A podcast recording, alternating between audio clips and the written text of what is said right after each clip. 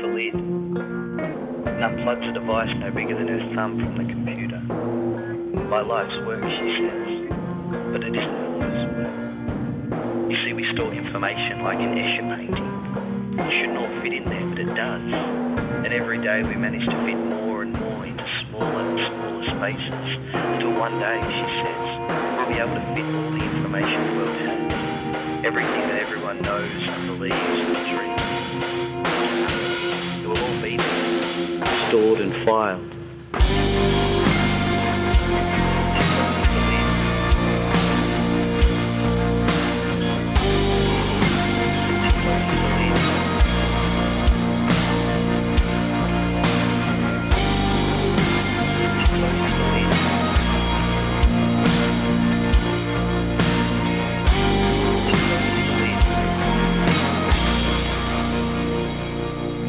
Sejam muito bem-vindos ao Rádio Difusão. Eu sou o Fábio Vieira Fernandes. Como toda a gente sabe, e como também já se comentou por aqui há coisa de um mês, Peter Jackson estreou na Disney Plus um mega documentário em três partes chamado The Beatles Get Back, que recupera, passados 50 anos, as horas e horas de imagens e sons de making of do álbum que viria a chamar-se Let It Be e que na altura foram, enfim, desperdiçados num filme chamado também Let It Be. Ora, a estreia deste documentário serviu como um ótimo pretexto para eu pôr em prática uma das primeiras ideias que tive assim que começámos a pensar nisto de um rádio de fusão em que não passámos música. E então, e com os dois season finales em que ele fez um takeover a esta chafarica em mente, fui ter com o nosso bom amigo Luís Nunes, o Benjamin, portanto, e propus-lhe que ele voltasse a comandar as operações do Rádio de Fusão por um episódio, mas desta vez com carta branca, para falar apenas e só do seu assunto de eleição, os Fab Four de Liverpool, precisamente. A única questão que se colocou foi se faríamos acontecer isso de imediato, para que a publicação do episódio coincidisse com a do Get Back, ou mais tarde. O Luís disse que preferia deixar para depois, considerando que seria mais interessante ter a oportunidade de ver o documentário primeiro para também poder falar dele, e portanto gravámos só na semana passada. Porquê é que vos estou a contar este pormenor? Já vão perceber. De resto, há um painel de luxo a acompanhar o nosso anfitrião convidado, mas ele mesmo trata de fazer as apresentações, e eu estou à vontade para dizer isto porque não faço parte desse painel. Há também 5 cêntimos, embora o nome da rubrica nunca seja referido, e hum, haveria muito mais para comentar, mas acho que qualquer coisa que eu acrescentasse agora seria fazer-vos perder tempo, caros ouvintes, e honestamente seria estragar o que se segue.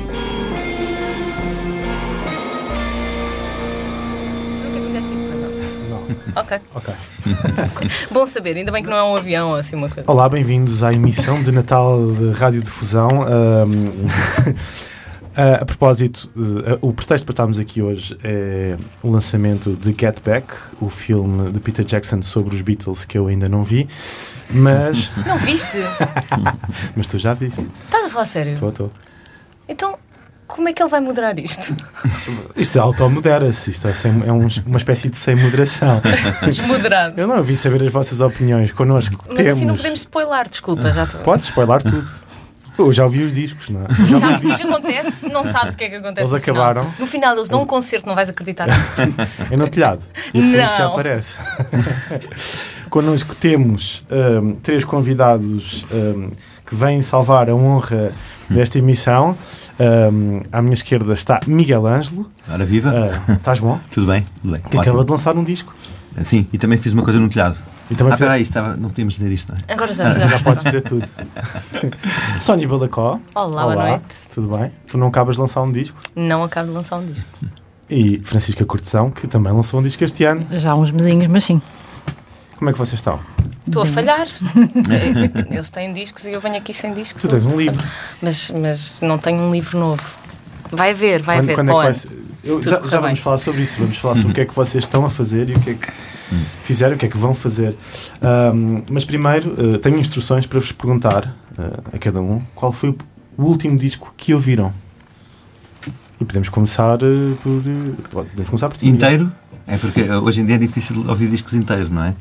É, Eu ouvi inteiro. Isso é um bom mote para a conversa, porque, porque os Beatles foram a primeira banda, foram a banda que, revolucionar, que revolucionou exatamente a ideia de álbum. Portanto, podes. eh, Exatamente. Não, mas oh, acabei de ouvir hoje um álbum inteiro à tarde em casa, portanto, se calhar é esse que queres que eu diga. Claro. Eu, eu recebi é uma, é uma reedição, pela primeira reedição em vinil de um disco do Paulo Ela chamado Illumination, com uma bela encadernação, parece quase um livro, e que me chegou hoje. Hoje em dia é uma epopeia mandar vir discos de fora, discos de vinil, por causa das cenas dos correios e das entregas e as coisas. Estão meses às vezes e depois vão para a alfândega. Se estiver na Inglaterra, tens de pagar uma, uma super taxa.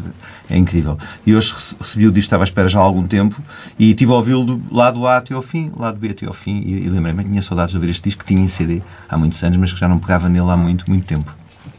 Boa. Foi este. E, e tu, Sónia? Eu, eu ando um bocado obcecada, com algum delay, com um disco do ano passado, o, o disco dos Strokes, cujo nome não me lembro, que é absurdo, ah, mas que hum, tem, tem andado principalmente a The Adults Are Talking, que é a primeira canção do disco, em loop, mas hum, sim, é um disco que tenho ouvido do início ao fim, sem shuffle. Sem shuffle. Francisca Cortesão está a consultar o Tive Spotify. que ver como é que se chamava o. Não, ela está a fazer, eu tenho o meu telefone a carregar, por isso é que não sei o nome do disco. Eu estive a ouvir o disco do Michael Hurley, sabes, sabes quem é? Não. Um velhote folk eh, americano muito fora que eu já tive, por acaso já tive a sorte de ouvir uma vez em Lisboa, que lançou um disco agora em, gravado em pandemia. E o disco chama-se The Time of the Foxgloves. Ok, Michael boa. Hurley é muito fixe. Os checar. Ela Tengo já fizeram versões dele, a Cat Power também. Acho que se calhar é mais conhecido pelas versões do que pelos, Do- pelas Verdade. coisas dele. Os originais. Sim. Um, eu tenho estado a ouvir um disco do- nos últimos meses, na verdade, do início ao fim, do Brian Eno e do John Cale, Wrong Way Up. Ah, Mas hoje, a propósito desta, desta nossa uh, conversa, uh, tive a ouvir o Magical Mystery Tour também. Tum. Tananã, surpresa, surpresa, surpresa. E queria começar exatamente por aí, que é qual é o vosso álbum preferido? do- Que pergunta tão difícil, mas que eu adoro. Pá, podemos Um, começar por ti, já que estás tão entusiasmada com a... com É que é tão difícil. Ahm, só- posso escolher um. Ok, então Sim, eu, eu escolho o White Album. Ok. Porquê? É Porque é bonito. Porque é muito bonito.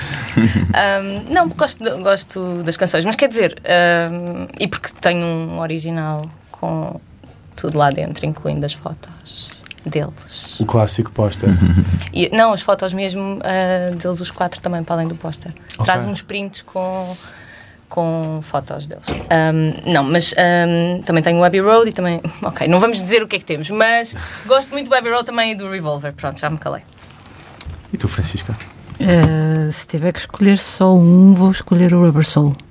Uau, por acaso eu, eu desconfiava que fosse essa a escolha. Porquê? Acho que, acho que é o que eu já ouvi mais vezes e, e já, já o toquei de uma ponta à outra também com, com, com am- amigos nossos comuns e foi, e foi uma experiência muito fixe. São músicas que mais inocentes e é um disco mais inocente do que outras coisas que eles fizeram depois, mas eu gosto imenso Mas já, disco. já marca um bocado a viagem. sim, sim, sim, exatamente. É a viragem, é o disco da viragem, Do acho que é. band para... Sim. sim. E tu, Miguel? Eu, é o Revolver, eh, pela capa. É a capa que eu gosto mais dos Beatles. É do Klaus Vormann e, e gosto imenso mesmo daquela capa. Tem, tem t-shirts com aquela capa e tudo. É e, é, lindo. e é o disco, se, se no Rubber Soul eles começavam Sim. a transição, aquilo para mim é o passo Sim, certo. sim, sim. Sim, sim. Eu já não sou muito do Magical Mist, do, desculpa, do, do Sgt. Pepper, Eu também não. mas o Revolver para mim, até porque sou super fã de, não só, obviamente, do Tomorrow Never Knows e do X7, X7, mas também do Taxman. Gosto imenso do Taxman, acho que tem um drive fantástico. Eh, a minha banda preferida, que era o Jam, fizeram uma canção chamada Start, que era um plágio descarado do Taxman, e foi assim que eu conheci. Porque eu, eu, eu cheguei aos Beatles muito novo. Porque havia uma jukebox na, na Praia de Estoril com, com uma- um single dos Beatles que era o Oh Darling, e, mas depois não liguei muito aos Beatles a seguir. Porque depois O apareceu. Darling Abbey Road. Uh, sim, sim, o, o- não, o, o Darling que eles, que eles uh, compuseram no Get Back, nas sessões do, do Get Back. Vê-se o Paul, tu não viste ainda. Eu já vi duas partes.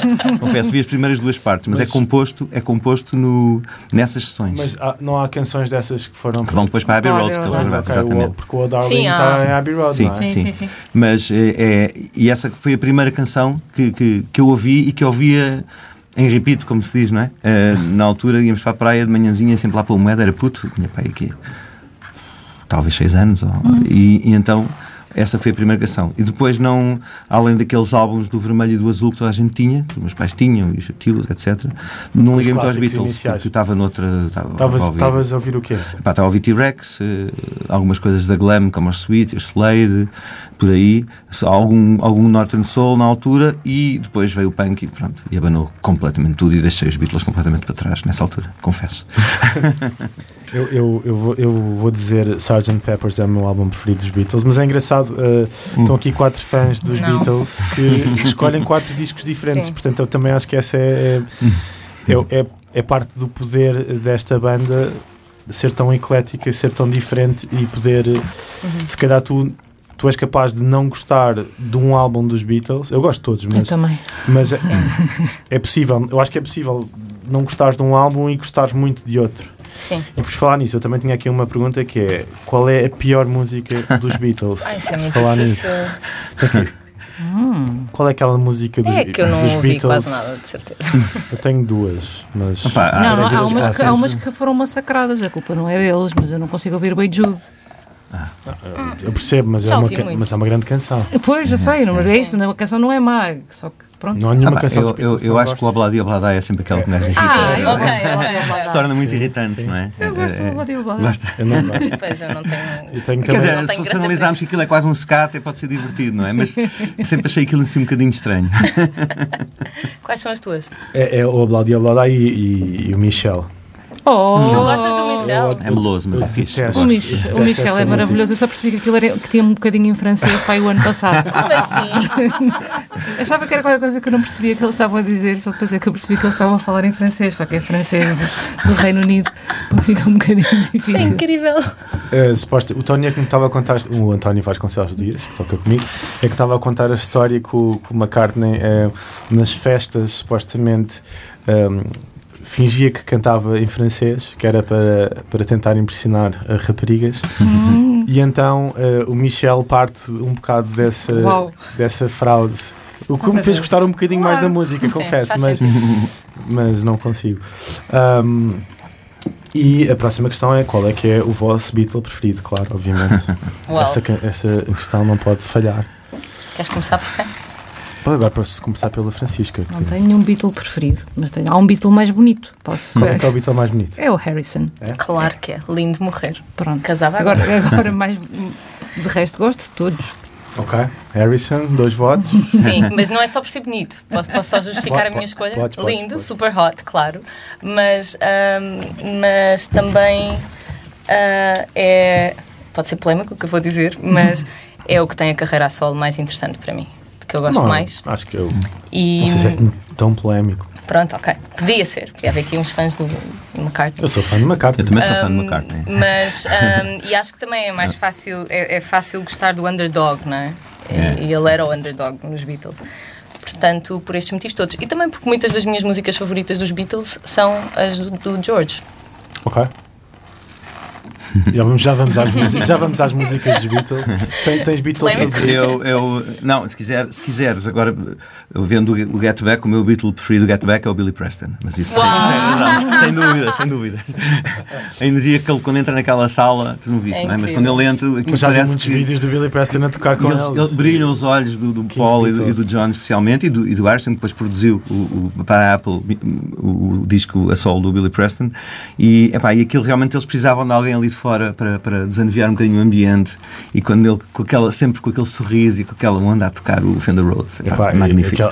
Agora, eu, eu confesso são- que já, já oscilei, eh, eu não vou para o Harrison, mas estou sempre entre o Lennon e o, o McCartney. O Lennon pela persona, pela figura, pelo artista, pela loucura um bocadinho, e hum, pela rebeldia, mas chegando a, a, a 2022 quase, não é? E ver este documentário e não só, ver especialmente aquele documentário com o Rick Rubin, não sei se viram, Ainda não. um, dois, três, quatro, Não Epá, vi é ainda. isso. Sim, sim, sim, sim. Um, que é basicamente eles uma sala escura uh, Com uma com, mesa- com multitrack e analisarem as pistas separadas pá, e vendo realmente as canções co- co- co- começadas pelo, pelo Paul e as linhas de baixo. que ele- o Paulo é um baixista incrível. sim, sim, sim. E ele realmente epá, fez coisas tão diferentes, tão diferentes, tão fora.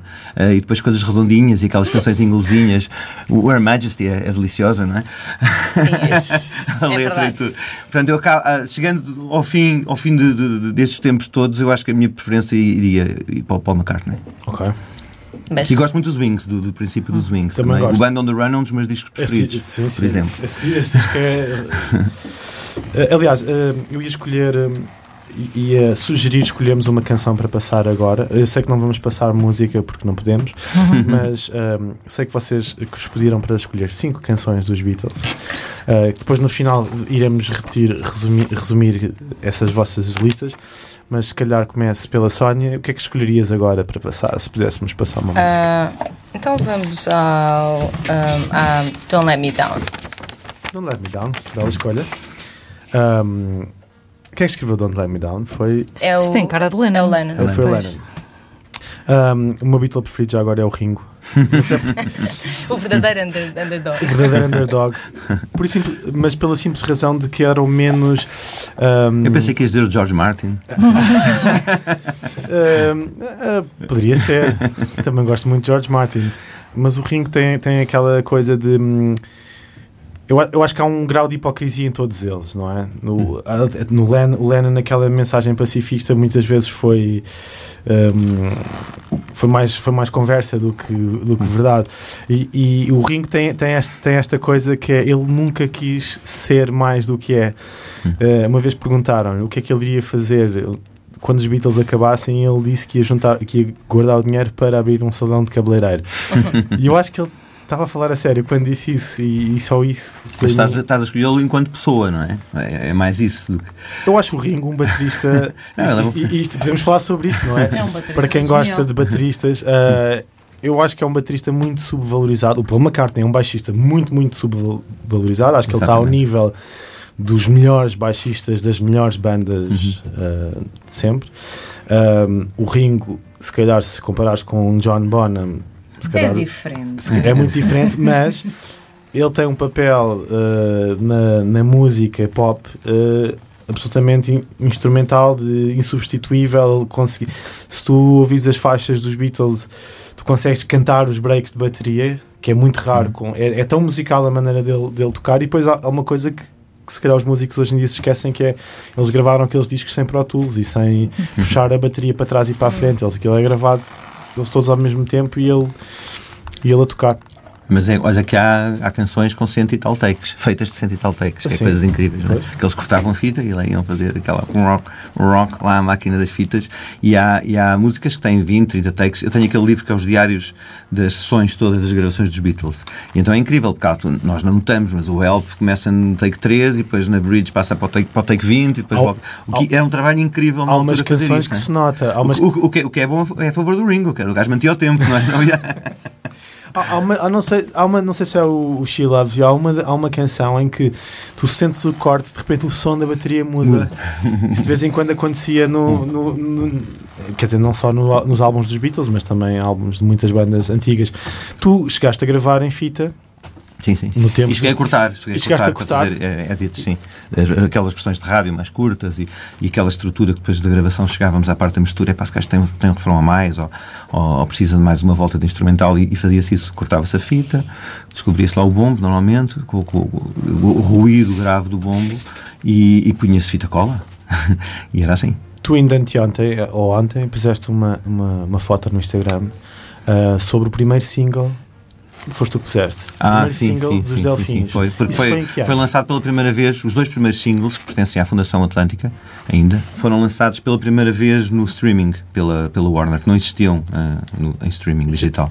E, foi, e fiz isso. Isso foi gravado em Passo de Arcos em 84, o primeiro, e o segundo em 85 também em Passo de Arcos, nos estúdios da Valentim de Carvalho. E era 24 pistas. No estúdio Ah, 1, onde Sim, só- cá em baixo. Cá em baixo. Cá em baixo. Aqueles que, que agora, para os programas de televisão, eles acabaram por reconstruir outra vez. Era uma espécie de Abbey Road. Havia ali com um pé direito enorme. Supostamente agora voltaram a renovar. Pois, acho É o bem. nosso, o nosso Abbey Road. Um, os Beatles um, influenciaram a, a música que tu fazes? E Eu de acho que que sim, maneira? claro, claro, claro. Acho que, acho que uh, os Beatles e outros grupos que eu, dos anos 60 que eu gostava muito, como os da Who, Small Faces, Rolling Stones, Beach Boys, uh, acho que despertaram em mim a paixão da, da canção. Porque eu, eu, ainda por cima, como, como era novo, comecei a ouvir essas bandas da pop, da glam, e tudo tinham grandes canções, mas também ouvia muito do rock progressivo que o meu irmão tinha lá em casa. Os Yes, Emerson Lake Palmer, uh, King Crimson e tal. E que, e que não, não tinham, obviamente, canções com a estrutura clássica. E os Beatles, talvez, foram os mais importantes que criaram a minha paixão em escrever canções, em escrever as canções com um refrão que se cante, com uma letra fixe que diga alguma coisa, com uma estrutura mais ou menos clássica. E, e aí sim, a importância deles foi, foi fulcral, foi fulcral. Agora, também já disse há pouco, é engraçado porque uh, só mais tarde é que volto aos Beatles, né? Acho que ainda fui primeiro aos da Who, por causa da cena moda, do quadrofínia, no fim dos anos 70, e do, do que aos Beatles. Os Beatles só cheguei lá em 80 e tal, aí é que foi conhecer a fundo a discografia, porque eu tinha lá aqueles duplos com os singles todos e conhecia, mas só comecei mesmo a, a, a mergulhar a fundo, a mergulhar a fundo nos anos 80. E tu, Sónia, os Beatles, uh, sentes que podem ter, se calhar para um escritor ou para um, para um, poeta, isso não sei, não sei se, como é que a música se pode, um, se, sim, se pode introduzir no, no, teu universo e no teu trabalho, mas na minha prática, na tua prática. Um, eu, eu, também não cheguei aos Beatles muito cedo, eu só comecei a ouvir Beatles no início dos 20, uh, mas quando comecei foi assim uma, uma obsessão. Ouvi tudo, escrevi muito a ouvir e escrevi muito a partir uh, dos Beatles, mas também de, das obras e das histórias de vida deles, das histórias individuais. Tive ali uma, uma, uma obsessão muito grande com a história do John e da Yoko. E também uh, falávamos há bocado, tu, tu, tá, tu escolheste o, o, Ringo por causa da pessoa que ele é, uhum. não só pela música. E a mim fascina-me uh, o crescimento deles na direção um, da espiritualidade, nessa busca por uma coisa. As pessoas tinham tudo no mundo, não é? Tinham tudo o que quisessem e percebem. E o George é, diz isto, é muito conhecido. Ele diz que um, adorava que toda a gente pudesse ter eh, a fama e o dinheiro todo que quisessem para perceberem que essa não é a solução para a felicidade, porque tens que fazer outra coisa para chegar lá.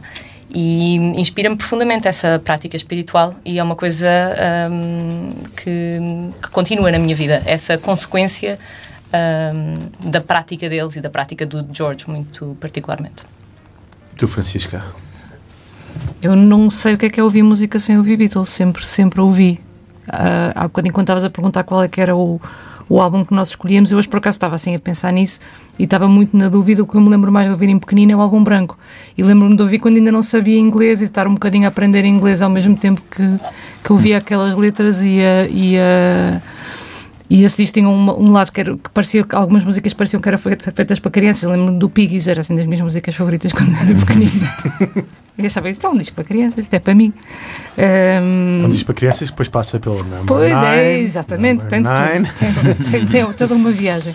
Toda uma viagem. Não sei, não sei exatamente o quanto é que me influenciaram, mas acho que me devem ter influenciado assim a um nível quase visceral, como o Sérgio Godinho, como o Zeca Afonso, como essas coisas que eu ouvi desde sempre e nem sei como é que como é que a minha cabeça funcionava sem, sem, sem ter ouvido.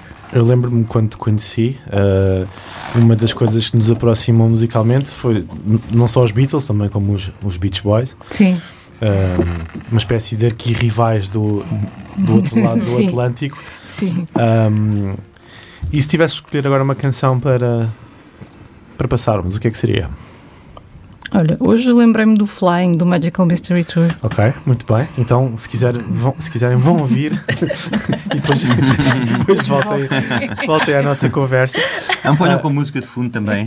Ouçam é o podcast e ponham ouvir Ponham um disco atrás. a tocar no vosso discos, na vossa coleção de discos dos Beatles. Um, Falem-me do, falem do filme. Um, então, o que é que, o que há é uma banda, são quatro pessoas. O que é que acharam do filme? Eu, eu vi trailers do filme, eu fui seguindo uh, o processo enquanto o Peter Jackson estava a montar ali e lançando uhum. os trailers, ele fez isso ano passado, e a impressão que eu tinha daquilo que eu vi era que parece que estamos uh, na sala com aquelas pessoas e as cores do filme e a maneira como eles se vestem, a presença das, daquelas pessoas, uh, eu imagino que seja um bocado essa a viagem do filme. O que é que, o que, é que comentários é que tem? O que Uh, era, acho que hoje ou ontem a revista Esquire estava a dizer que a imagem dos Beatles na, no Get Back estava altamente à frente e estava altamente, é altamente contemporâneo em 2022. As roupas com que eles estão vestidos, o desenho das calças e tal. É engraçado porque é verdade. Se fores ver a maneira como eles vestiam nessa altura, está, está, está muito na moda, ou vai estar na moda. Eu estou de calças uh, assim. Eu estava a ver o filme e estava tipo, só uso calças assim agora. E hum, é, é engraçado. Agora, é, é, é uma viagem e, e aquilo, eu só vi as duas primeiras partes, já foram cinco horitas e tal, ainda não vi a última.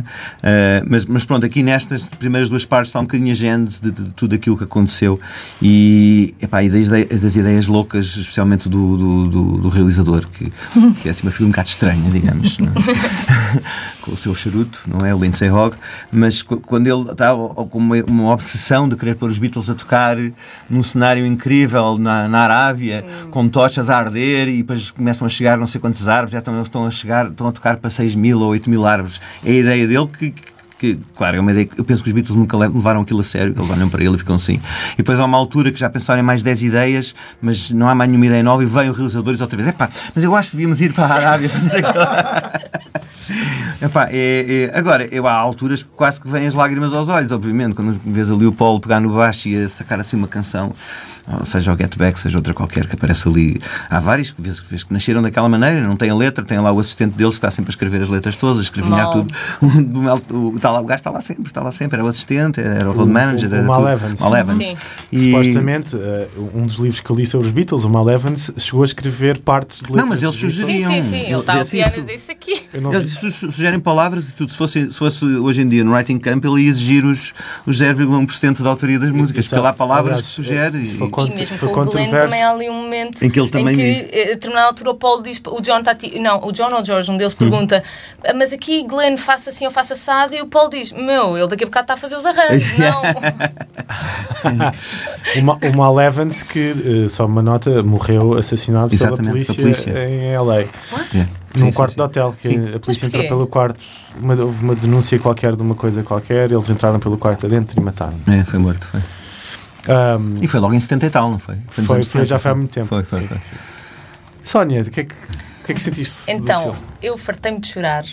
fartei-me de chorar a ver. Eu vi as três partes, acabei, acabei hoje. E acho que a mim o que me toca mais é não sei, é difícil nós olharmos para isto e para, para artistas com que nós nos relacionamos, não é? Que seguimos há, há muito tempo e que acompanharam a nossa história e que de alguma maneira nós projetámos nas vidas deles também a nossa juventude, a nossa relação com uh, a arte, se calhar.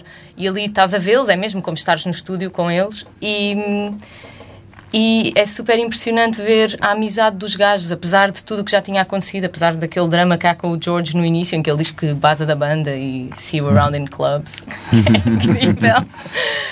um, ou seja, é fácil de, de sentir uma proximidade também pelas relações de trabalho que tu tens, não é? E como as coisas são tensas mas como a amizade que eles têm é superior a isso, como no fundo tu cresceste com aquelas pessoas, não é? São os teus irmãos, claro que há tensão e há merda, mas também há a maior intimidade do mundo, ao ponto de poderes fazer tudo e mais alguma coisa.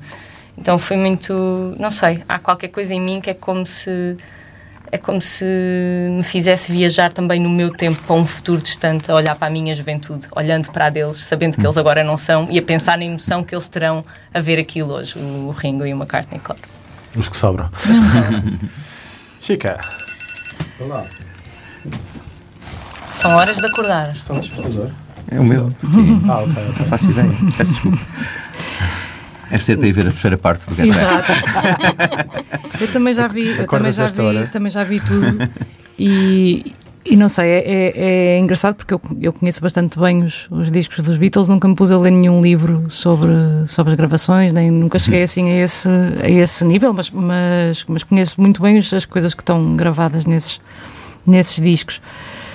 E, e é estranho de repente estás ali ao pé deles a ver como é que eles interagem com os outros. E, e há uma coisa que é engraçada, sendo já tendo gravado discos também, não é? São os Beatles, mas no fundo são iguais a ti. Yeah. É, essa cena é maravilhosa. Tipo, é o Paul McCartney e o John Lennon e estão a ter as mesmas discussões de caca que nós temos. são os dudes a fazer música. É maravilhoso, é a mesma coisa. É a mesma coisa. Às vezes as pessoas estão no estúdio e não estão nessa, estão todos distraídos. Às vezes de repente o estúdio tem 30 pessoas que estão lá dentro. E o que é que estas pessoas estão aqui a fazer? Tu, tu que tu fazes discos e Sim. Um, obviamente que. E tu também, Miguel. e quer dizer, e tu também, Sónia. Não, também... nunca fiz um disco. Fiz uma música, Lança, não Lançaste um single. Lançaste um single.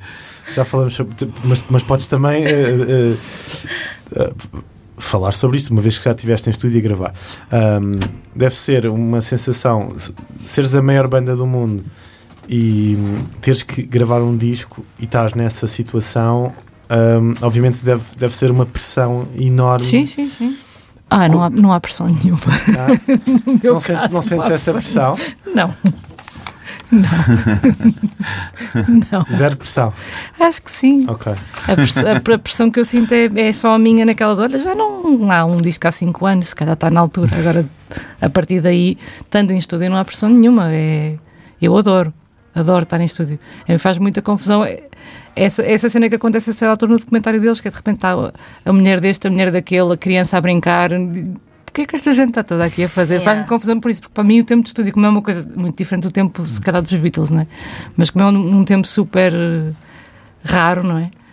Tens ali aqueles só- é 3, só 4 dias. é- sim. É hiperconcentração durante o tempo em que eu ali estou. Chego, chego, às vezes chego ao fim do dia de gravação, chego a casa e adormeço, porque estou em- super concentrada o dia inteiro. E ali podia, podia ser uma gravação, podia ser outra coisa qualquer, isso é, é, é estranho. Mas é fixe, por um lado. Porque eles estão no estúdio e estão. Quer dizer, no início não estão no estúdio, estão num sítio de facto. Estão num Improvisado. estúdio, só Então que, não- não, estão num Estúdio estúdio, de só que cinema. é um estúdio de cinema, não é um estúdio Aquele sítio não faz, não faz sentido Pois nenhum, não. não. tem pés nem cabeça. Mas é maravilhoso, porque é por eles estarem naquele estúdio que começam a falar da ideia. Isto, isto- o som não é bom, devia ser um sítio ao ar livre.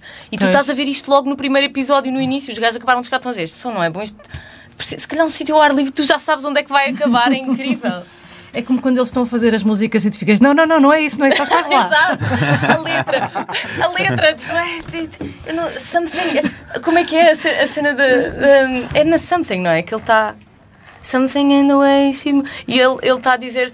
A, a- a tentar enumerar as coisas que, que, que quer descrever nela se- e está tipo pomegranate Ah, pois alguém diz para é o George É verdade. Do Yesterday, que era Scrambled Eggs. Scrambled Eggs contou-me, a Inês Souza, que também toca connosco, contou-me essa história Oh no outro I- Scrambled Eggs, não sabia. Oh my God, how I love your legs. Essa era, era, E, e era a- primeira o verso do Get Back também leva ali não sei quantas voltas. Pois. Do, Sim. Jojo was it? Ali não Eles sei sim, quantas. nem sabem qual é que é a o história que Arizona, querem não sei quantas, inventam nomes. andam- Jojo left his home qualquer coisa.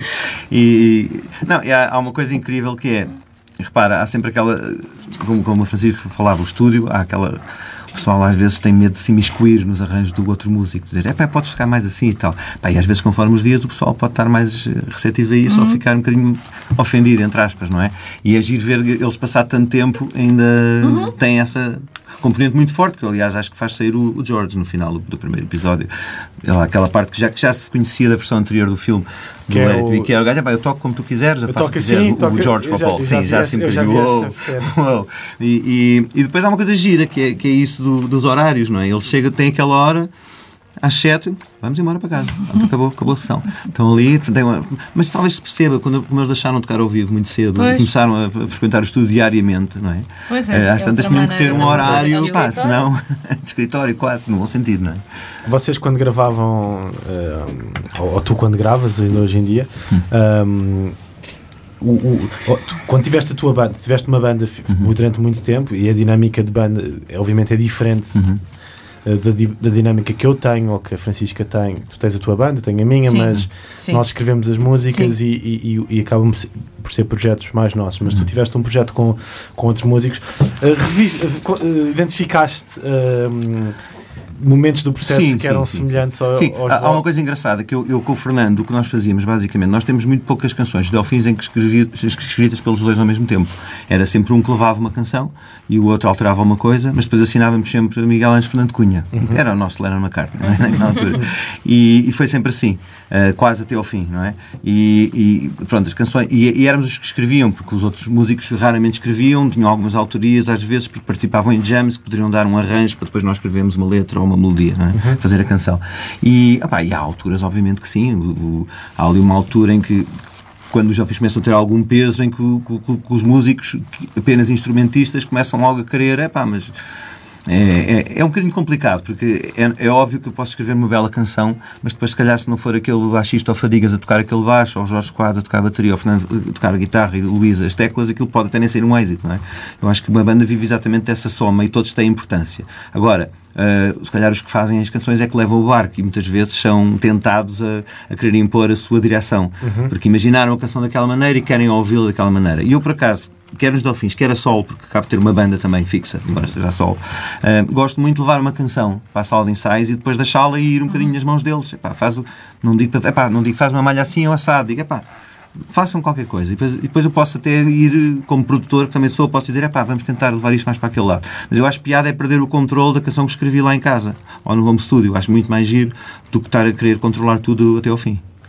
Tu que lançaste, há bocado estávamos a falar da questão da pressão, tu lançaste um, o álbum que, se não me engano, foi o álbum que mais vendeu em Portugal de sempre. Sim. Não, e depois a seguir lançámos outro, que foi também.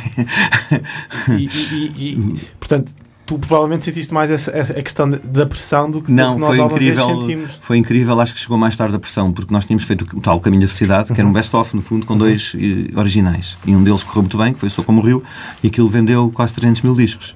E, portanto, e nós tínhamos que fazer alguma coisa a seguir, é aquela pergunta Olha, que era o nome do, do segundo álbum dos Chiteados, que era o E Agora, não é? Os Chiteados lançaram aquele disco com a vida de marinheiro que bateu e eles, eles eu conhecia, eles estavam, o que é que um gajo faz a seguir? É lixado lançar o primeiro disco e, e teve algum é sucesso gigante. No nosso caso, que tivemos mais sorte, foi só passado 10 anos ou 11 de, de começarmos é que tivemos esse êxito. Portanto, já conseguimos lidar de uma maneira uh, mais distante com, com esse êxito. E na realidade tínhamos esse disco, que era um best-of e queríamos gravar um disco de originais, mas não tínhamos muito tempo para o fazer. Uh, e foi decidido assim do pé para a mão, gravar o Saber Amar em viagens. Porque nós acabámos a turnê do Caminho da Cidade em setembro, na Baía de Cascais, onde é que havia de ser? e, e passado dois dias fomos fazer uma turnê que passou pela Suíça, África do Sul, Inglaterra, uh, Brasil, muito tempo no Brasil. E então foi, nós estávamos todos contentes, vamos ter umas férias, vamos ter assim, estar assim seis meses fora e vamos fazer umas férias porreiras. E foi o nosso manager que sugeriu a, a solução, que era, pá, já pode ser giro estar em tantos sítios diferentes e gravar tipo uma canção em cada estúdio. Alugamos um estúdio lá na Suíça e vamos lá gravar dois dias. Depois vamos para a África do Sul, fazemos o mesmo. E gastámos uma pipa, pipa de massa com isso, obviamente. Mas o Saber Amar foi gravado entre fim de setembro e fim de novembro. Okay. São Paulo, Rio, Londres, Geneve, África do Sul, basicamente. Uh, e foi. Era uma altura em que se podia fazer esse tipo podia de coisa. Podia-se fazer e era incrível porque a editora não ouviu nada. E, e, e nós chegámos, com, com, fomos depois misturar a Londres e chegámos, e masterizar, chegámos uh, ao aeroporto, imagina, dia 10 de dezembro. Com fitas atrás. Com as, com, com as fitas. E estava o, o, tipo da editora com um bilhete comprado para as fábricas de Espanha, porque já tinha tipo 60 mil encomendas de CDs para o Natal para fazer. E portanto foi assim muito oh. rápido, não houve, não houve pressão. Nós estávamos a turnê, a dar concertos, a curtir, é depois íamos para o estúdio e gravámos uma música. Como é que não há pressão numa situação dessas? Pá, porque, porque estávamos, lá está, não fomos para o estúdio fazer o follow-up do sucesso do Caminho da Cidade. Já estávamos em piloto automático do estrangeiro, a conhecer outros músicos, gravámos no Brasil com vários músicos brasileiros, especialmente, não é? E foi, foi assim, foi incrível, não houve pressão nenhuma. Depois foi incrível o disco passado um ano do outro vender praticamente a mesma coisa. Eu acho que a seguir é que veio o nosso e agora o nosso E Agora que nos faz parar e depois fazer um disco com, com um alter ego quase, que é o nosso álbum vermelho, que é o 7, foi, é um bocadinho a reação, foi esse que foi a reação, ou seja, para fugir da pressão, guinada, guinada foi uma guinada à esquerda completamente, para um território mais alternativo, que não era obviamente onde estavam os nossos fãs, nem onde, nem onde nós tínhamos estado nos últimos anos, mas foi, essa, foi uma espécie de libertação dessa pressão, se calhar, fazer uma coisa diferente que não fosse comparável lá está, para não haver essa, essa pressão. Epá, temos de fazer agora um grande single, um grande êxito popular. E não, e fomos, fomos para outro lado. Já vamos voltar, vamos voltar a ti, mas e tu, Sónia, este, este, este filme de alguma forma. Queres que eu fale da pressão? Não, o que é que tu falas? Não, Posso falar da pressão? da pressão? Eu quero falar da pressão. Mas podes falar, porque obviamente tu lançaste um single há dois anos. Ai meu Deus, vamos falar sobre essa pressão. Não, Pode ser sobre essa pressão. Essa pressão também existe. Uh, uh, obviamente não é fácil lançar um single, nunca é, nunca é fácil e uma pessoa expor-se uh, musicalmente é sempre um, um salto numa incógnita enorme de como é que as pessoas vão, vão reagir, Sim. o que é que vou fazer. Uh, mas a pergunta que eu te ia fazer antes disso era se este filme te inspirou uh, a, a, voltares a fazer música e a lançares eventualmente mais singles ou continuares com o teu pensei, projeto musical? Não, não pensei nisso. Okay, okay. Mas, mas há que dizer, eu, eu, não, eu não faço música. Diz-se músico ou músico? Eu não sou músico, é músico, não é? Ou é não posso dizer música no feminino? Podes, podes. Posso? O que é que vocês dizem? Tu dizes música? Digo. Ok. Não sou música, não é? Nem tenho pretensão de ser. Uh, mas sou artista e uh, eu acredito que o poema uh, acontece antes da palavra. É uma coisa é o meu encontro com uma vontade e um, um, o invisível. Então a maneira como depois isso se materializa varia consoante aquilo que eu preciso comunicar. E esse, nessa, em 2015, 2014, 2015, eu recebi, e é mesmo recebi, porque eu não sei fazer música, uh, recebi dezenas e dezenas de canções, porque brincar com a guitarra faz parte do meu processo criativo. E eu juro-vos que a sensação foi: estou lixada porque eu vou ter que fazer isto eu não sei fazer. Tipo, eu não sei fazer isto e agora tenho aqui esta coisa que me mandaram, mas porque é que mandaram para mim? Um, então fui descobrir o que é que havia para fazer aí e de facto lancei, lancei um single e diverti-me imenso. Uh, principalmente porque também realizei um vídeo para, para isso e percebi que esse projeto é um projeto que não é só música, é um projeto que passa uh, por, uh, por um filme que também tem música e que acontece em várias fases. Pronto. Mas, um, mas que se calhar é uma coisa que eu vou fazer a vida toda e de vez em quando sai uma. Pronto. Por isso isso tira-me imensa pressão. Isso foi a minha maneira de resolver. Não, não tenho que lançar um disco, porque não é isto que eu faço. Posso fazer de vez em quando, quando me apetecer. Uh, mas depois, pronto, pessoas como uh, Benjamin, não sei se conhecem este músico, pessoas como Benjamin uh, dizem que estão num sabático e já não produzem, por isso não podem produzir uma canção. Francisca Cortesão. Aproveito para fazer aqui uma queixa pública. Francisca Cortesão também é uma. Ah, não, eu não sou produtora. É, também és produtora. Das minhas cenas. também, também tiveste é, outra, é outra coisa. Não, também... É para estragar as minhas coisas, eu posso. Não, tu também estiveste a trabalhar no disco da Helena D'Água. É verdade. Foste, foste co-produtora É verdade, disco. mas com, com, com o produtor com mais três pessoas que sabem muito bem o que é que estão a fazer é fácil.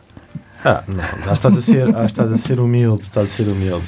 Ah, a única pessoa que ainda não escolheu uma música foste tu. Ah, posso escolher. Então escolhe uma aqui, música imaginária. Que as pessoas- Ah, se eu- quiseres cantar, podes cantar. Mas não vai contra as regras. Não, então, é porque estávamos a falar do, do, do Paulo e, e há bocado estava a dizer como ele é, é capaz de fazer coisas tão diferentes como o Michel, não é? Uma coisa, Ou a música dos sapos, do We All Stand Together, não é? Que eu agora tenho Tão ouvido muito lá em casa com a minha filha. E, e depois faz o Helter Skelter, não é?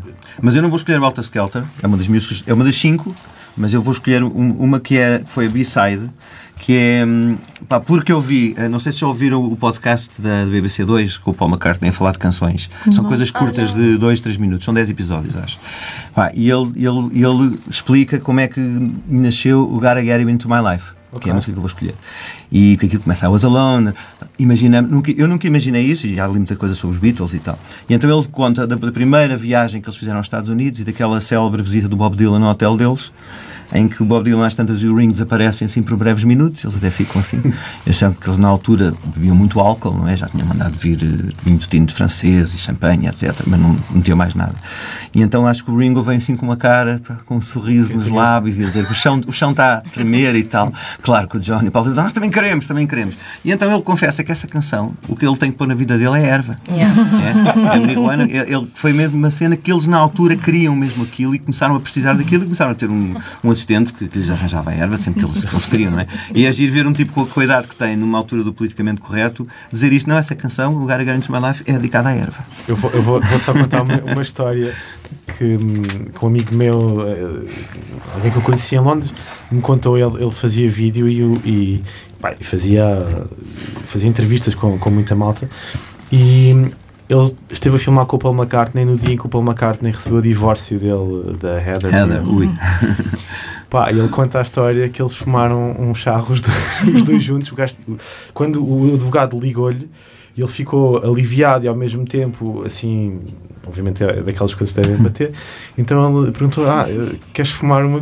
E ele- És uma com o Paul McCartney. Paul McCartney devia- já devia ter, não sei que idade é que o McCartney tem hoje em dia, mas já, já devia ter eh, alguma idade. Ah, e o Neil Young também, eh, ele deixou de fumar erva supostamente eh, há, há uns 10 anos ou assim, que ele fumava como, como cigarros, dizia ele. Ah, então vamos ficar com a música que não vamos ouvir, mas é sobre a necessidade de fumar. eh, do Snoop Dogg ao, ao Janel. Eu fiz uma viagem de carrinho até Coimbra com o Janel, da excursão do Lola, que foi a coisa mais divertida da minha vida. E tem muito a ver com isso. Também há, há uma história engraçada de um, de um livro que eu recomendo que, que se chama Are We Still Rolling, que é de um engenheiro de som eh, que se chama. ah, não estou não lembrar do nome dele, não interessa. Mas que ele, ele gravou, eh, entre muitos outros, gravou, gravou os Wailers. eh, Uhum. Quando os Wailers vieram gravar para Londres, Catch a Fire. Um, e eles tinham, eles tinham um apartamento em Londres só para a erva, que eles mandavam vir da Jamaica.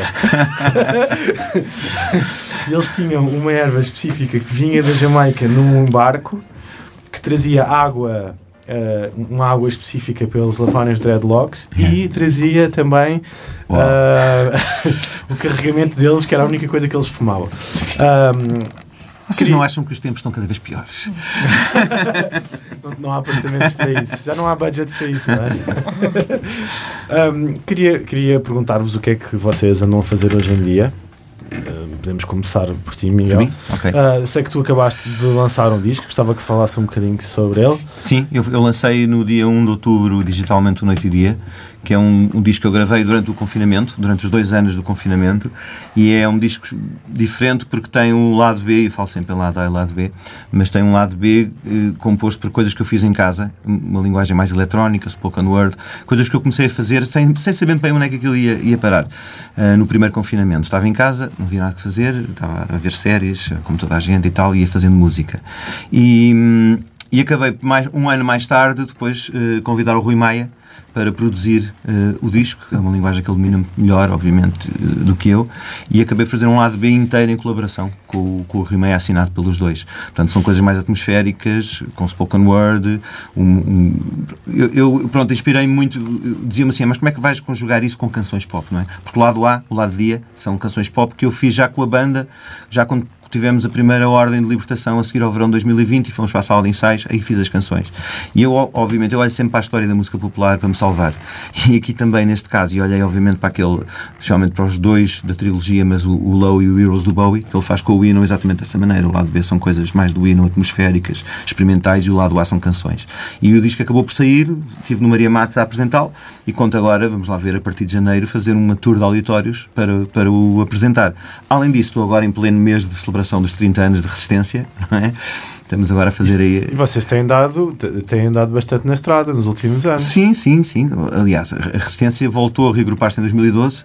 Eu tinha estado junto entre o fim de 91 e o verão de 94, na realidade, foi pouquíssimo tempo, mas já estamos juntos agora há quase 10 anos e tem corrido muito bem. E estes espetáculos nós já fizemos o Porto, duas casas da música, foi assim uma coisa incrível.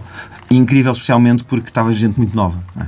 Quando tu vês ali nas primeiras filas pessoal de 22 anos, 24, 25, é, é, fica, é, é, bom, é bom ver, ver eles, podia ser só a malta da nossa idade, não é? São canções que passaram. São canções, não é? São canções de chutes, dos Delfins, Heróis do Mar, não é? Do, do Zeca Afonso. Portanto, aquilo resulta sempre muito bem, somos nove em palco, gostamos imenso de jantar uns com os outros antes do concerto.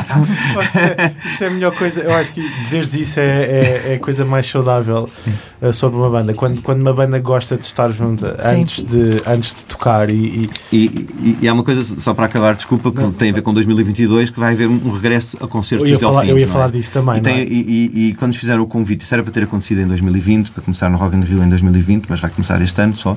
Mas foi o que nós fizemos, não, não, não estou brincar. Nós juntámos em janeiro de 2020 no restaurante em Cascais, que nós frequentamos, e fizemos um jantar, os, os seis, nós cinco mais adora, para perceber se, se, se, os jantares ainda funcionavam. E foi um bocadinho depois disso que aceitámos fazer o, o, alguns espetáculos de celebração dos Delfins. Portanto, 2022 vou estar quase em três frentes. É? Muito ocupado para 2022. Esperemos que Esperemos 2022 que ano... seja um ano que nos deixe ir para a estrada e que, e que não, nos, não nos continue a oprimir. Sónia. Sim. O que é que tu andas a fazer? Então, uh, 2022 vai ser uma loucura para mim também.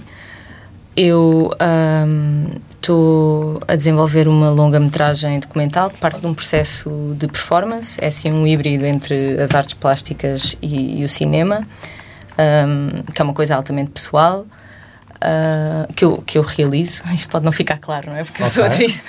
Um, para além disso, vou um, estrear-me na escrita e realização de uma série de televisão. Ok. E estou com esperança. Isso, isso, isso, já, já, já. Podes falar mais sobre isso ou uh, é tudo o que podes dizer sobre isso? Uh, o que é que queres saber? Depende do que é que queres saber. Vai estrear para o ano. Vai estrear para o ano? Sim. Ok. E, e para além disso, tô, nos intervalos disso vou estar a trabalhar como atriz, tenho uma longa-metragem, uma coprodução entre Portugal e o Brasil, chamada Amo Imenso, que um, é coproduzida pela Paramount Brasil, e, Brasil pela Paramount, pela Paramount Brasil e que vai ser eh, distribuída também, uh, também por, pela Paramount, por isso vai ser assim um acontecimento internacional fixe uh, e que estreia para o ano cá também. Um, e, e, vou estar a trabalhar como atriz uh, e tenho mais uma série de coisas como atriz a sair, portanto, e nos intervalos disto vou tentar acabar um segundo livro de poesia. O teu livro já saiu quando? Há seis anos, estou naquela fase. Eu estou a sentir o drama do segundo livro, que não é o segundo disco, mas é o segundo livro, e a pressão de passaram seis anos, Sónia, tens que fazer outro livro. E eu pensar, eu queria, mas eu não tive férias este ano e para o ano também não vou ter. Quando é que eu vou fazer um livro é em vez de dormir? Vida de artista, é assim? Sim. Depois venham-me ver ao hospital.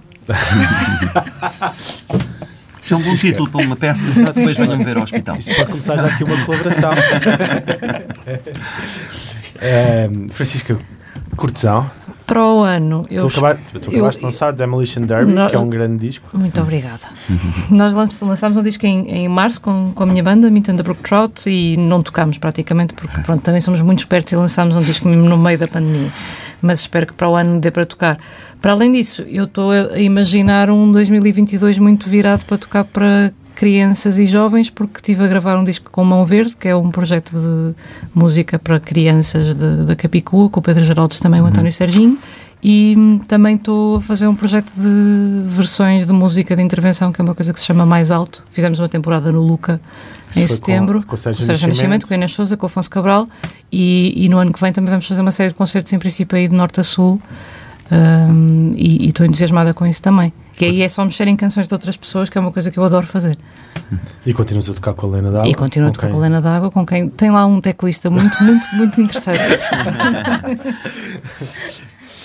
um, não tens perguntas, é isso. Não tens perguntas, a gente, a gente, fala a gente conta do Get Back. Eu tenho coisas para contar do ah, Eu tenho três páginas para falar sobre o Get Back então, e ninguém está a falar do Get então, Back. Então bora falar do Podemos falar do Get Back. O que, é, o que é que tens para nos dizer? Tu tens mesmo três páginas. o que é que tens os teus apontamentos? Conta-nos um bocado. Um, aqui as partes sublinhadas, vou para as partes sublinhadas.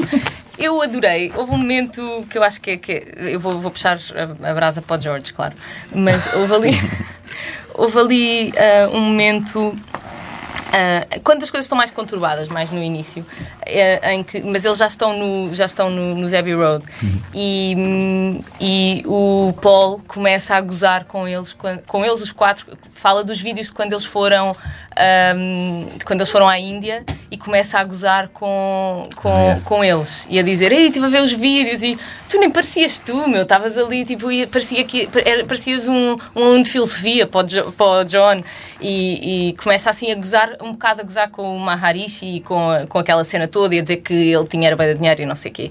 E o George, que está numa viagem completamente diferente da deles, não é? que foram, mas depois continuaram a ser cínicos, e o George está de facto a tentar um, abolir esse ego um, Supostamente, alguns deles arrependeram-se de ir à Índia, não é? Aquilo não foi muito pacífico. Ali, é? ali vê-se claramente o, o Paul está tipo a gozar a dizer que aquilo foi ridículo. Já, sim, já um, mas, aí podemos, podemos fazer outro podcast. Mas, mas espera, mas eu queria contar outra coisa. Eu disse que ia puxar aqui a brasa à sardinha. É que um, há aí um momento, então ele diz isto e ele diz: Ah, porque. Um, nós, uh, nós não estávamos a ser nós próprios, é uma pena, nós devíamos ter ido lá e ter sido é. nós próprios. E o George diz: Tenho aqui, posso ler? Ah, é pode, pode, pode, pode, pode, pode. E, George de, e, e o George diz: That is the biggest joke to be yourselves. Because that was the purpose of going there, to try and find who yourself really is. And if you were really yourself, we wouldn't be any of, uh, any, any of who we are now. Ou seja, o que ele está a dizer é precisamente porque estás agarrado a essa ideia de personalidade que isto é um problema aqui agora, porque o que se passa aqui são lutas de ego. Se nós tivesse, nós não fôssemos nós, se tivéssemos feito esse trabalho de partir para outro sítio, de, de se calhar crescermos, eh, trabalharmos a nossa transcendência, não haveria estas lutas de ego que estão aqui a haver, que no fundo são muito terrenas e densas, não tem nada a ver com a iluminação no trabalho do espírito. Então, tipo, isto, eh, eu adorei ver o George a ter a coragem de dizer isto ali, quando está a ser gozado precisamente por isso.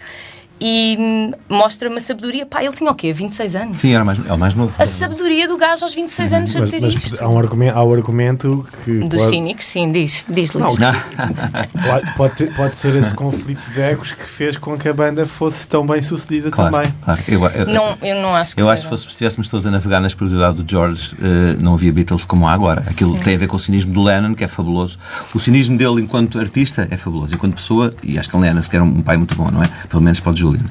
Mas Hum, eh, eu, eu acho que Não, muitas, muitas das piores qualidades humanas é que criam a, maior arte. E isto pode ser um bocadinho polémico, mas É, é polémico.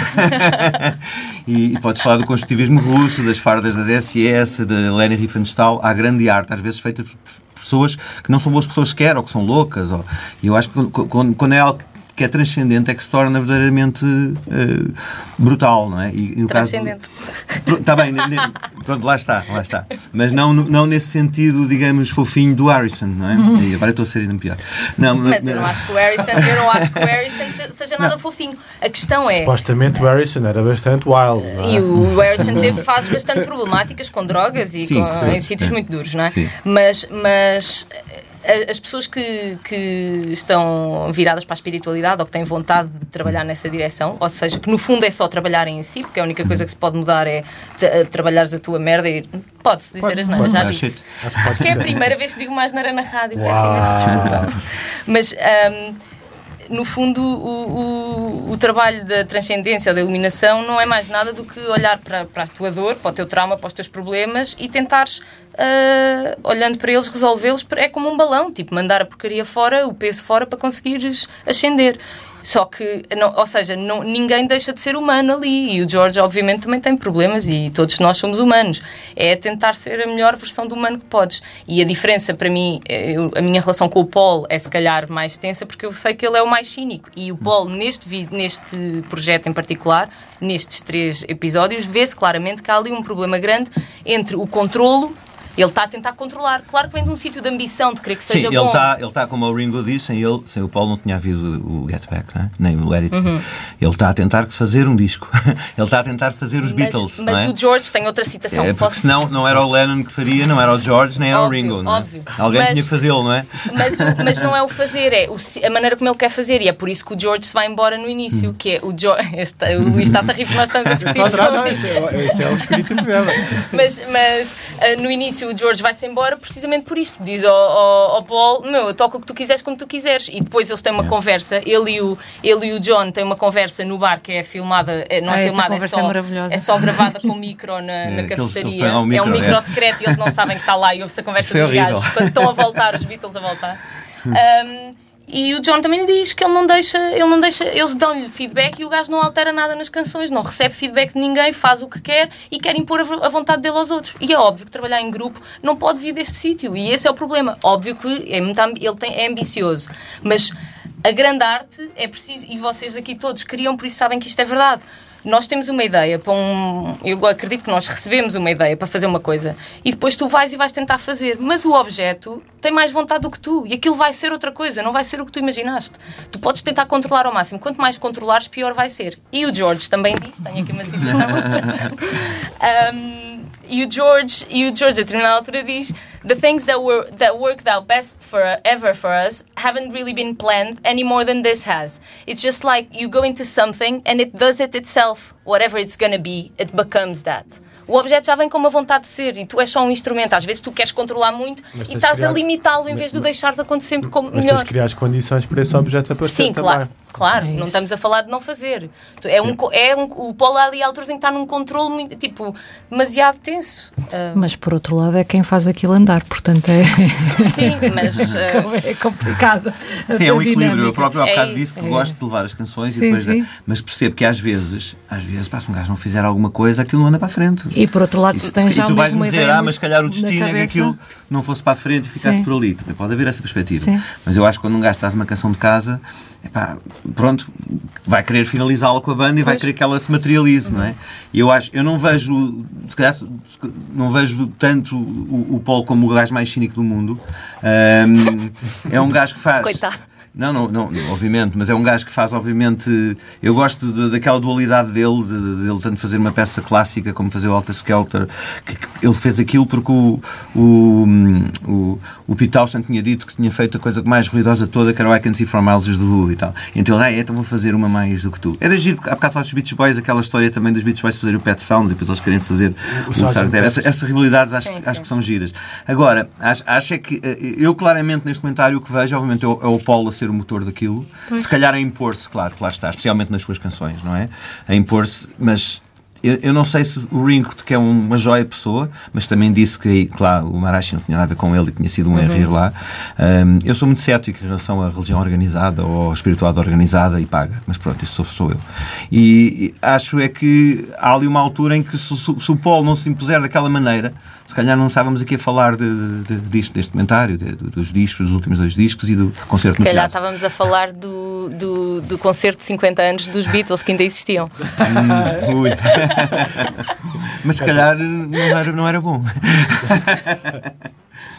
Estamos a aproximar-nos do final desta, Já, desta deixa-me hora. passar as páginas, deixa ver se tenho mais alguma coisa. Mas se, tiver, se tiveres mais. Não, força, força. Não, não, não, não, não, não. Temos, temos tempo, não há, não há mordaça. Desde que não seja sobre o George, ok? Não, vou dizer outra coisa, vou dizer outra coisa. Houve uma coisa que eu achei super gira, que foi. Desculpa, não quero monip- monopolizar isto. Agora fala Francisco não, depois eu já falo. Não, houve só uma coisa que nós não, acho que não falámos que eu achei mesmo muito bonita no meio disto tudo, que é a relação entre o John e o, e o Paul.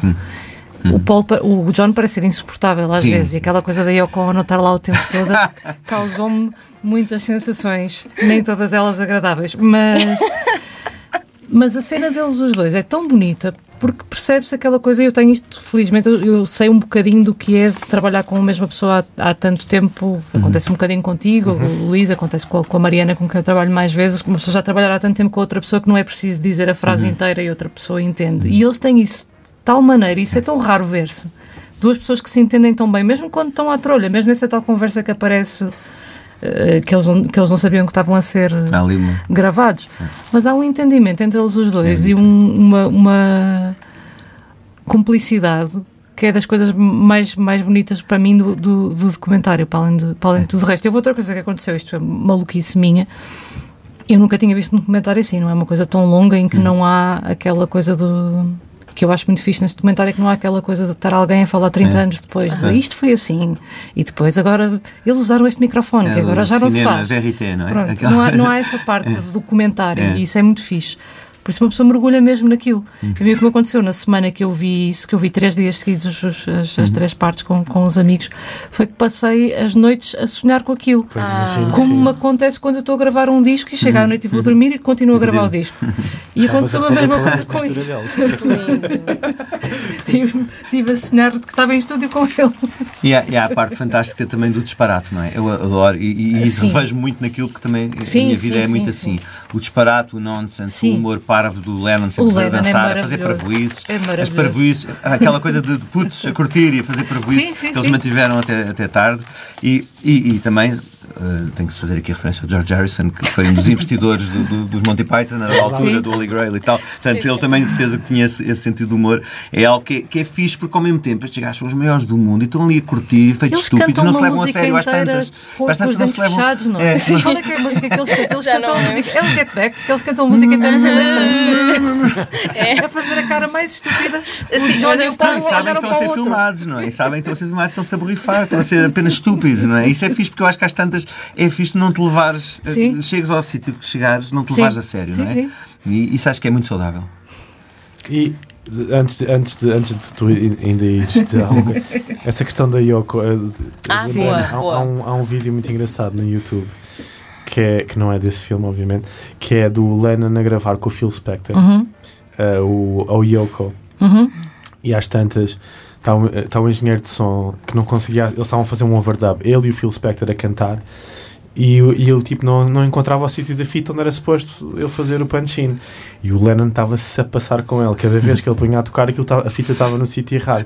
E às tantas vezes, a, a câmara do lado da Regi, o engenheiro de som completamente atrapalhado, e vês a Yoko a vir ter com ele a dizer: Não, não, não é aí, é ali, é nestas. Ele- Eu só imagino a pressão que o homem já estava a sentir do Phil Spector, do John Lennon, Não é verdade, é verdade, é verdade. a mandarem vir com de ele. fora e as namoradas, namoradas, mas é, é sempre, a uma altura é, é um, é um problema. Mas eles, eu acho que nesta altura eles já estavam a lidar melhor com Sim. isso. Não é? Nesta altura já estavam a lidar melhor com isso. E mandam umas bocas, há uma altura que eles foram embora, estão sempre a dançar, e o tipo, ah pá, põe-na dentro do saco. Não é? Porque a Yoko costumava atuar dentro de um bag, que era o bag, dentro de um saco. Há um concerto em, em, em Mon- Montreal que está. Está lá o Clapton com ar super enrascado, está ali a tocar no palco com Lennon e ela está dentro de um, debaixo de um saco no meio do palco com o microfone lá, com os seus. Mas eu adoro, eu adoro, porque ela é louca, eu adoro. É louca não, é uma grande artista, é uma pessoa com uma sim, coragem ela- tremenda. Eu também, eu também gosto e fui E acho aquela que é exposição dela lá, na- Em lá em cima. É, é, é foi incrível. Eu também. Incrível. eu também. Incrível, maravilhosa. Sim, sim. E acho que eh, põe-se muito, e estamos aqui, quatro fãs dos Beatles, cinco, talvez, ah, que, O Fábio que- não disse nada. O Fábio está ali, eh, escondido. Ahm, mas mas ouve-se muito. Pronto, é um clichê dizer Sim, que sim. os Beatles acabaram. O Paul diz isso, as pessoas vão dizer que os Beatles acabaram porque a Yoko se sentou num amplificador. Exato. É? Ele- ele- O que é que em será daqui a 50 em 50 anos, não é? anos vão dizer os Beatles Que acabaram. ridícula que isso seria. E é o que as pessoas dizem. Um, mas, mas eu. E eu adoro o John e a Yoko como artista também, mas é- é- acho que é óbvio que há ali uma, uma relação super codependente, não é? Eles não querem estar um sem o outro, não querem estar a dois metros um do outro, querem estar em cima um do outro É o tempo todo, mas não é ela com ele, é ele com ela e ela com ele, são É, os dois. Um, A Linda também aparece lá no mas não está né? sentada, não, é não bastante está ao lado. Está lá ao fundo. É, e a Patty também aparece. Mas não julguemos. Quem nunca teve relações, quem não teve relações codependentes, que levanta a primeira, que atira a primeira pedra. Queria agradecer a vossa presença, obviamente, mas queria agradecer também ao Fábio e à Rádio Difusão uh, por nos deixarem fazer isto. Um, cada um tem, tem- tinha cinco escolhas de canções, não é? Pedido. Sim. Querem, querem dar, dar-nos essas escolhas? Pode ser? Queres começar, Chico? Pode ser. Eu há bocadinho disse o Flying do Magical Mystery Tour. Estas, estas escolhas foram feitas com- quase sem pensar que senão nunca mais conseguia escolher cinco músicas. O Julia, do White Album. O I'm Looking Through You, do Revolver. O Something, do Abbey Road. E o Things We Said Today, que é uma das minhas músicas favoritas ainda da primeira fase dos Beatles, do Hard Day's Night. Sónia? Um, então eu escolhi três do George. Uh, Não foram cinco do George? não foram cinco porque não consegui. Tentei, essa Três era a premissa. Três do George e uma do Ringo? Por acaso não escolhi nenhuma do E a Ringo, outra tá do mal. Billy Preston. um, uh, While My Guitar Gently Weeps, A Something, a Here Comes the Sun. E depois, uh, já, já disse a Don't Let Me Down e vou escolher a In My Life, que eu adoro. Ok, eh, eu já falei também no meu Darling, apenas porque foi a primeira que eu ouvi, foi assim que eu conheci os Beatles. E é engraçado porque o, o single só foi lançado como single o Darling em poucos países, tipo Japão, Portugal e alguns países da América do Sul. Em Inglaterra e nos Estados Unidos o Darling não, não foi single. E tinha Where Comes the Sun no lado B. É só. Uma das minhas canções favoritas dos Beatles é um B-side que é o Rain. É uma canção do Lennon, é a primeira vez que eles usaram lá a fita ao contrário e tal. E é o primeiro vídeo também assim feito tipo videoclipe, Yeah. com imagens deles. Pá, eu adoro, é, é super power pop da altura, sou fã de power pop. O Rain é incrível. Claro, o Tomorrow Never Knows. É também uma das minhas canções eh, Também estava favoritas. aqui, tive, tive essa no Também teve, estava aqui, estava aqui, do, do, do meu álbum favorito, não é? Do Revolver. Uh, o Helter Skelter, também já aqui falei, é um dos temas que, que eu, eu uh, hei de lembrar para sempre de- de- da primeira vez que vi o Paul McCartney, que foi cá em Portugal, foi no, no primeiro Rock in Rio, no dia antes, no dia, no dia zero do, do Rock in Rio, e ele abriu o, com o Helter Skelter o concerto, mas a partir completamente, um vídeo incrível de uma, de uma montanha russa em loop, de uma descida na montanha russa, completamente alucinado, foi assim um momento incrível. Depois, eh, também já disse, o Gotta Get Into My Life, por essa curiosidade, eh, pronto, de ser, de ser uma canção engraçada que, não, que fala daquilo que as pessoas não estão à espera. Eu acho isso, acho isso essa voltinha na- nas letras das músicas é uma coisa que eu gosto muito. As pessoas pensarem que está a falar de uma coisa e afinal está a falar de outra completamente diferente. Pronto, é, é assim que é difícil, não, não- é muito difícil, não é? Escolher cinco canções dos Beatles, eu acho. Havia mais 50 que Sim. podiam estar aqui, é? Mas há uma versão maluca, se quiserem ouvir, que eu trazia tipo para TPC, que é, que é uma. O, o, há um gajo que é o, Steve Marcus, que é um gajo do jazz, saxofonista, tem uns álbuns muito incríveis nos anos 60, muito influenciados pelo psicadelismo, em que ele de fusão, olha, de fusão, rock, jazz, e ele começou a fazer versões dos Beatles, porque eu fui lá dar exatamente uma versão que ele tem do Rain e do Tomorrow Never Knows, do primeiro álbum. E o segundo tem uma versão que vocês têm que ouvir para se rirem às gargalhadas, do Hey Jude tocada com um baterista louco, que é o Larry Clark, que é completamente louco. Se conhece o Kit Moon, se conhece o Kit Moon, esqueçam. É um gajo muito mais louco que o Kit Moon, em que para ele a noção de tempo não é a noção dos humanos, standard. não é? Standard. Pá, e aquela versão que estás a ouvir aquilo, aquilo parece que está tudo a cair e tu ficas ao mesmo tempo aquele abismo que te fascina, sabes? E portanto, esta versão do, do, do, do Marcos, do, do Jude, é, é qualquer coisa de incrível. Eu, eu tenho também aqui cinco canções: A Day in the Life. Sgt. Claro. Pepper. Essa, eu acho que essa é a minha canção preferida. são duas canções. São duas já, canções. Já, tem mais de dois. Eu, eu, eu, até acho que é, que é a, a, verdadeira Lennon McCartney. É, a verdadeira, é um, um, e o outro. Um, Happiness is a Warm Gun. Ah, adoro. Hum. Something. É engraçado que houve aqui três, três somethings. Engraçado. Uh, long, Long, Long. Também é uma canção do, do, do Harrison, do White hum. Album. E Here, There and Everywhere. Hum. Pois, são todas incríveis. Foi, eu, eu, fiz a lista de uma forma um bocadinho também. Um, despretensiosa, não é? Portanto, eu fui, eu fui, ver uma, fui olhar para as canções dos Beatles e, e lembrei-me desta. Tu falaste na questão das versões. Eu por acaso havia uma coisa que eu queria que eu queria ter perguntado é se, fosse, se há uma versão dos Beatles que vocês duas. Ok. Até boa. uma é do Happiness is a Warm Gun do primeiro disco de Breeders. Oh, okay. Que é maravilhosa. Mas não conheço essa versão. É podre, é linda, é o oposto do original, de alguma maneira, mas não, é super fiel ao original, mas tudo desmanchado. O primeiro disco de Breeders é assim uma coisa meio lo-fi uhum. e eu gosto muito desse disco. Não é o que tem o, sim, sim, sim, o Cannonball, é o antes.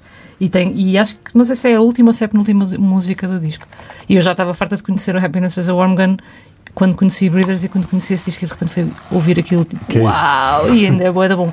E também adoro a versão do Across the Universe da Fiona Apple. É, pá, estava a pensar é gira, nessa. Mentira. E tem um grande vídeo. Tem, um grande vídeo, tem, um arranjo, tem um arranjo lindo. É. Há, há, bandas que fazem músicas, estava a pensar nisso hoje, por causa de, de, desta escolha.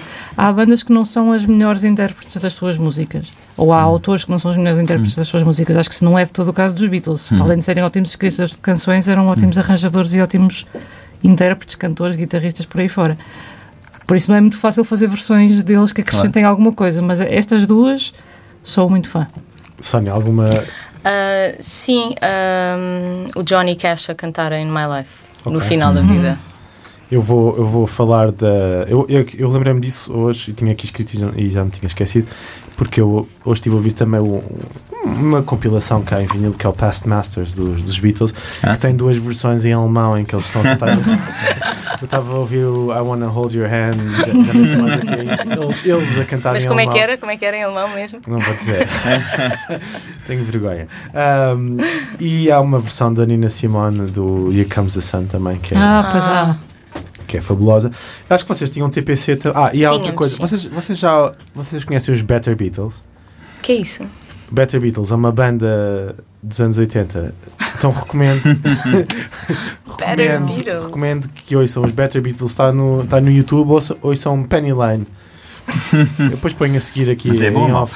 Tá. É, é, é, better, é surpreendente. São os Better Beatles. São os os Beatles é melhor, segundo Não eles. é bitter, não é bitter, não é? Better. Não são azedos, são, be são melhores. Better, Houve uma altura em que já não sei qual é que era a sala de concertos em Lisboa em que o técnico de som punha sempre uma coisa que era os Country Beatles antes de uma pessoa tocar. eram assim umas versões completamente absurdas. Acho que eram só instrumentais. Era um técnico de som qualquer que tinha aquilo. Mais, mais do que um concerto antes de entrar em palco, eram umas versões completamente palermas. O que é giro, que eles dizem no documentário, à altura, que eles falam exatamente na estrutura de, de, de, podiam ser uma canção country. Eles têm muitas canções que podiam ser. Sim, eles sim, vêm sim. do skiffle, não é? Portanto, há ali muita coisa que é meio country, que, tem, que é engraçado, especialmente o Paul. TPCs. Quem é que queres começar? Uh, então, era uma referência que podia ter a ver com o universo Beatles ou não, não é? Posso fazer duas? Podes, podes fazer uma por mim que eu não tenho nenhuma. Ok, uma, uma pela Francisca.